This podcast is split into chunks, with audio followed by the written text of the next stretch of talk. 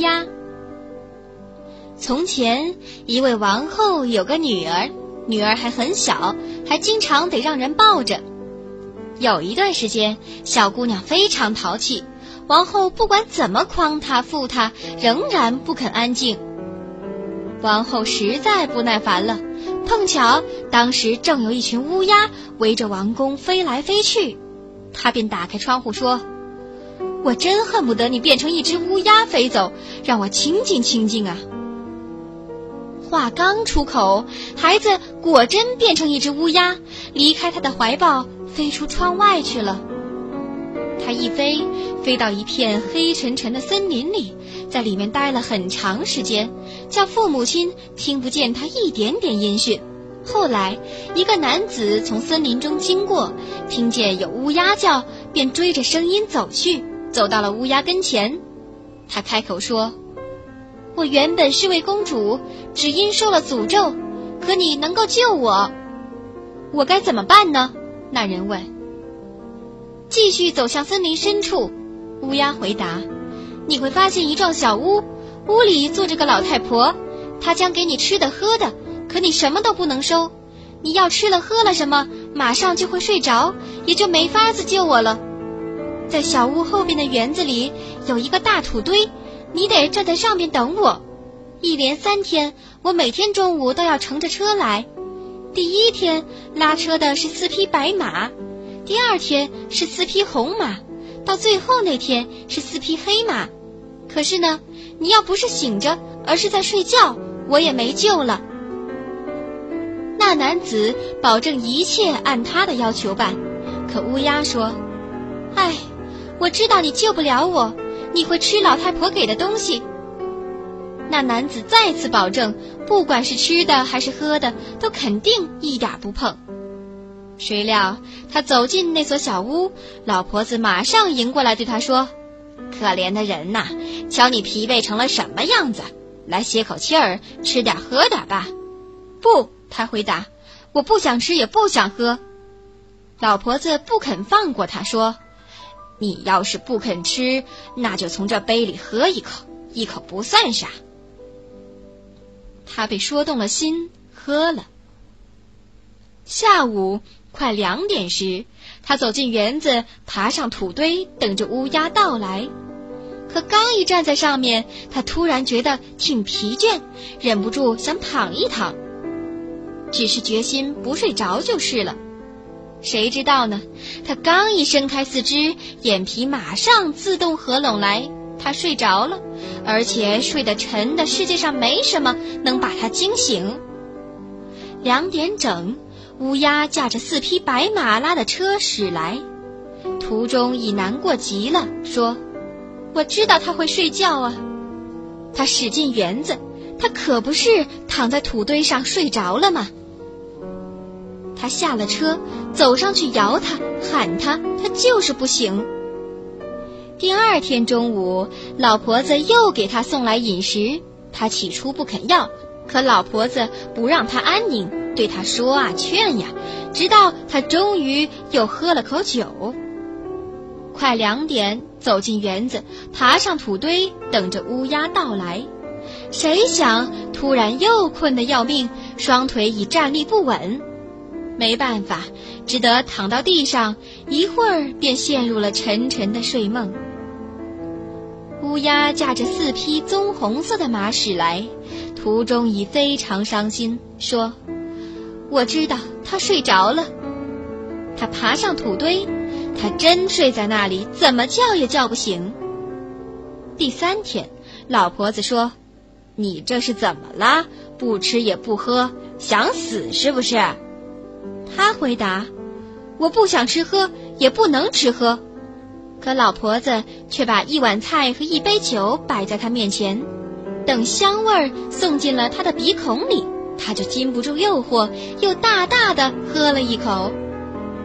时辰到了，他走进园子，登上土堆，等着乌鸦公主。比起前两天，他现在更加疲倦，往地上一倒，就睡得像块石头。两点整，乌鸦驾着四匹黑马来了，连马车和一切的配件也全是黑的。他在途中已经伤心的要命，说：“我知道他已睡着，不能救我了哟。”他走到他身边，他躺在地上睡得死死的。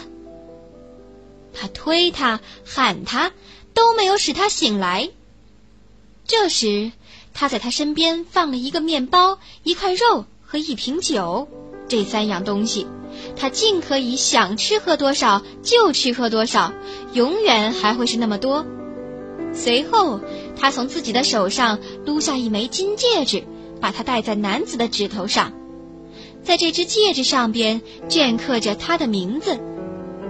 最后，他还在他身边放了封信，信上写他给了他些什么东西，说这些东西永远不会用完，还写着：“我看出来。”在这儿你没法救我了，可要是你还愿意救我的话，那就上急流山上的金宫去。我清楚，在那里你有力量救我。所有东西都放好了，乌鸦公主便坐上马车到急流山的金宫去了。那男子醒来，见自己又睡了一觉，打心眼儿里感到难过，说：“肯定他已经驾着车来过了，我没能搭救他。”然后摆在旁边的那些东西被他看见了，他读了信上写的，知道是怎么回事儿。他立刻从地上爬起来，准备动身去金宫，但却不知道金宫在哪里。他在世界上到处流浪，很久以后走进了一座幽暗的森林，在林中一直走了十四天还走不出去。这时候天又黑了，他已经非常疲倦。往小树丛旁边一躺，便睡着了。第二天，他继续走，天晚后又准备躺在小树丛边睡觉，却听见一阵吼叫和哀声，叫他睡不着。等到了一般该点灯的时分，他看见前方亮起一盏灯了，便从地上爬起，向着灯光走去。走着走着，到了一所房子前面，房子显得很小，因为。面前站着一个巨人，他于是暗自盘算：你要进屋去，那巨人会看见你，你的小命就难保了。可是他终于还是鼓起勇气走向巨人。巨人一见他就说：“你来的正好，我很久没吃一点东西，马上拿你当晚饭吞下肚去。”最好别这样，他回答。我可不高兴让谁吞进肚里去。你要吃东西，我有的是，一定让你吃饱。如果这是真的，那你就没事儿。巨人说：“我只是因为完全没别的什么吃，才打算吃你。”他俩于是走进屋，坐到桌边。他拿出面包、肉和酒，他们怎么吃仍不见少。这倒挺合我的意。巨人说，边说边尽情吃喝。吃完后，他问巨人：“你可以告诉我急流山的金宫在哪儿吗？”让我查查我的地图。巨人回答：“所有的城市、村庄和房屋全在上面找得到。”他取来放在屋里的地图，寻找急流山的金宫，图上却没有。不要紧，他说。我在柜子里还有几张更大的，咱们可以再找一找。谁知仍旧白费劲儿。那男子想走，巨人却请求他再住几天，等巨人的哥哥出去弄了粮食回来。哥哥回来了，他们问他急流山的金宫在什么地方。哥哥回答：“等我吃饱了，再在地图上找找吧。”他吃饱以后，三人一起去他房里。在他的地图上找来找去，还是没找着。他于是又拿了一些老地图，不找着绝不罢休。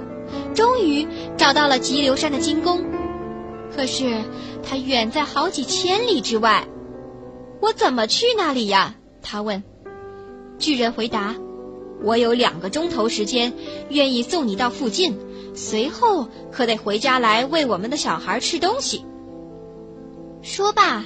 巨人就背起他，走到了离金宫还有约莫两百小时路程的地方，说：“剩下的路你可以单独一个人走了。”巨人回去了，那男子呢，日夜继续赶路，终于走到了急流山的金宫前。谁知道金宫矗立在一座玻璃山上，遭了诅咒的公主驾着车绕金宫转了一圈就进去了。一看见他，他非常高兴，立刻想爬上山去。不料刚一爬，就从玻璃上往下滑，一次又一次都这样。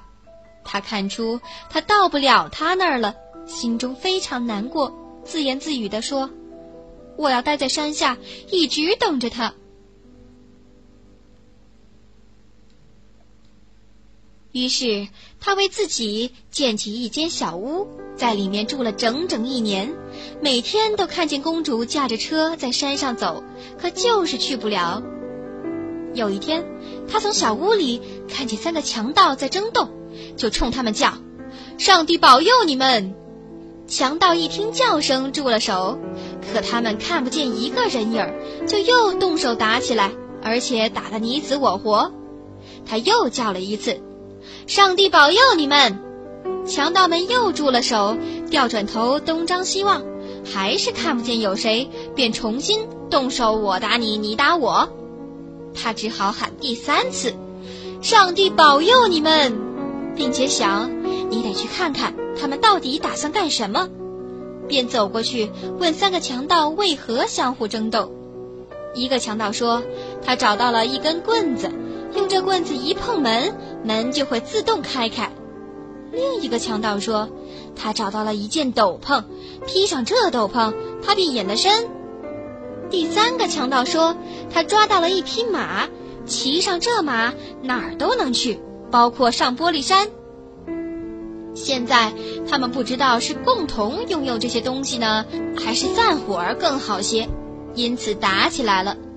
那男子听后说。我想换你们这三样东西，虽说我没有钱，我有的东西却比钱更有价值呢。只不过我得先试验试验，看你们讲的是不是真话。随后，强盗们让他骑上了马，给他披上斗篷，把棍子递到他手中。他一得到所有的宝贝，强盗就看不见他了。接着，他狠狠揍三个家伙一顿，说。喏，你们这些懒虫，这就是你们的报应，该满意了吧？揍完，骑着马上了玻璃山，来到金宫门前，见门锁着，就用宝棍一敲，门立即自动开了。他跨进宫门，登上台阶，到了一座大厅，厅内坐着那个受了诅咒的少女，她面前放着一只盛着葡萄酒的金盏。可是他看不见她，他披着隐身斗篷嘛。他走到公主跟前，撸下她给他的金戒指，扔进金盏中，当啷响了一声。公主喊出来：“这是我的戒指，来救我的男子也一定到了。”他马上在厅里到处找，可是没找着他。他呢，已经走出宫去，骑到马上，脱了隐身斗篷。现在。公主也来到宫门外，一看见他，高兴地发出了欢呼。他赶紧下马来拥抱公主，公主亲吻着他说：“现在你已救了我，明天我们就举行婚礼吧。”